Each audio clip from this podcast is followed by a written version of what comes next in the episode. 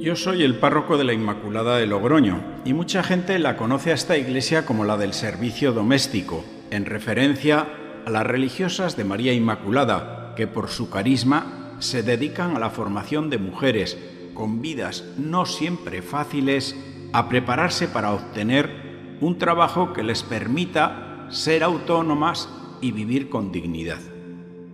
Esta comunidad religiosa está habitada por mujeres maduras, pero son mujeres muy alegres y accesibles.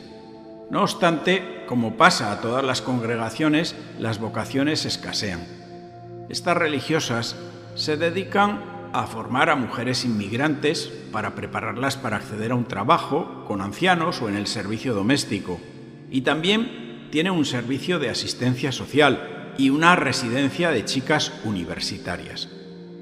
Una buena parte de la comunidad es lo que se denomina enfermería y consiste en una planta para atender a las religiosas mayores o enfermas que necesitan ser asistidas. Es el último destino para estas mujeres que han entregado su vida al Señor. La fundadora de estas religiosas es Santa Vicenta María y su natalicio para el cielo es el día 25 de mayo. Cada año, la comunidad parroquial se une para celebrar un triduo de misas en honor de la Santa. Este año ha sido especial, pues se ha estrenado la película que lleva por título La Sirvienta y que recuerda la figura y el carisma de Santa Vicenta María y de su maravillosa obra que ha hecho tanto bien a las mujeres de no pocas generaciones. Este largometraje es una exposición de la humanidad ternura y compromiso de una mujer de clase alta que lucha para que las mujeres pobres de su tiempo tuviesen una formación integral y digna.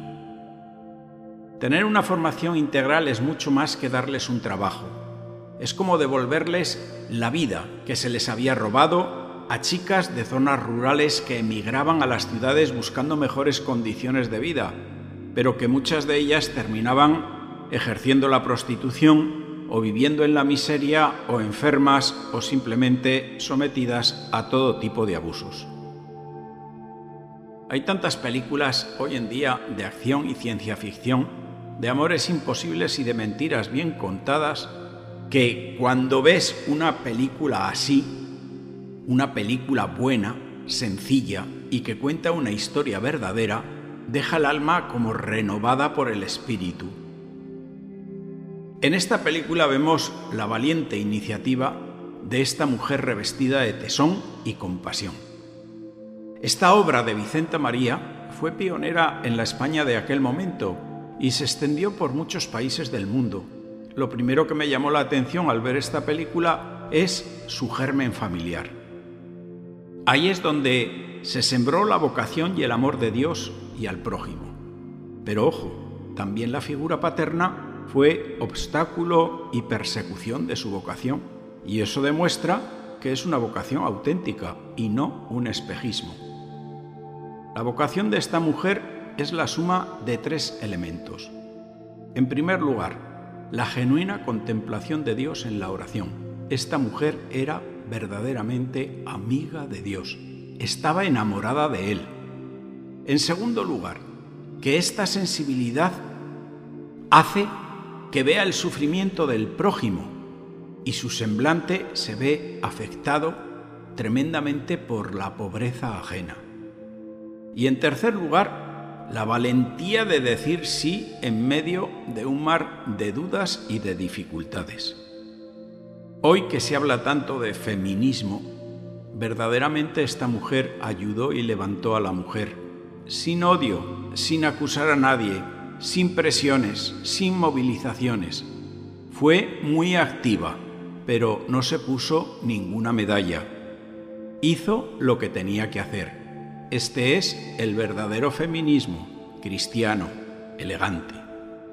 Vicenta María no es de este mundo, anhela el cielo y por eso se formula dos preguntas importantes. La primera es, ¿cómo puedo permitirme ¿Cómo puedo sentirme bien si salgo a la calle y no veo más que desgracias?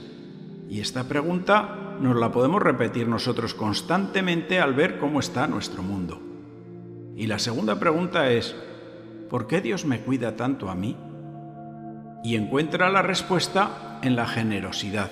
Me cuida a mí para que yo cuide a otras, para llenar de valores buenos la vida de mucha gente, para poner mis bienes abundantes en el tesoro del cielo. Se podría resumir de dos maneras. Ella quiere defender el bien y preservar del mal a todos aquellos que están bajo su paraguas. Toda su fortuna se dispuso para acoger y formar a estas chicas que habían triunfado en su corazón. Me imagino a esta religiosa en sus inicios, en medio de la soledad de la noche, poniéndose delante del Señor y exponiendo todos los problemas, engaños, deudas, facturas, y enfrentándose también con el corazón roto a las deserciones de algunas religiosas y a todo tipo de decepciones humanas. Aquí se hizo fuerte su fe y confirmó lo que era voluntad de Dios y lo que no. Una de las virtudes más destacadas de esta santa mujer es lo acogedora que es. Acoger es escuchar con paciencia, sin poner límite al tiempo, sin prisas y sintiendo en verdad lo que el otro te está diciendo. Se acoge casi sin hablar, sin dar consejos, simplemente escuchando. Y si estoy cansado, pues que el otro ni lo note. Y sabéis una cosa, que quien no escucha a su prójimo tampoco escucha a Dios en la oración, por muy religioso que sea. Escuchar hoy en día es un bien escaso. Las nuevas generaciones hablan mucho con las pantallas. Otros hablan solos por la calle y en la soledad de su casa. Y otros incluso oyen voces. Hoy no hay tantos pobres en Europa, pero hay una epidemia de soledad que se traga la vida de personas y que las lleva a tener una salud mental muy precaria se acoge también con la mirada, con el gesto y con la palabra oportuna.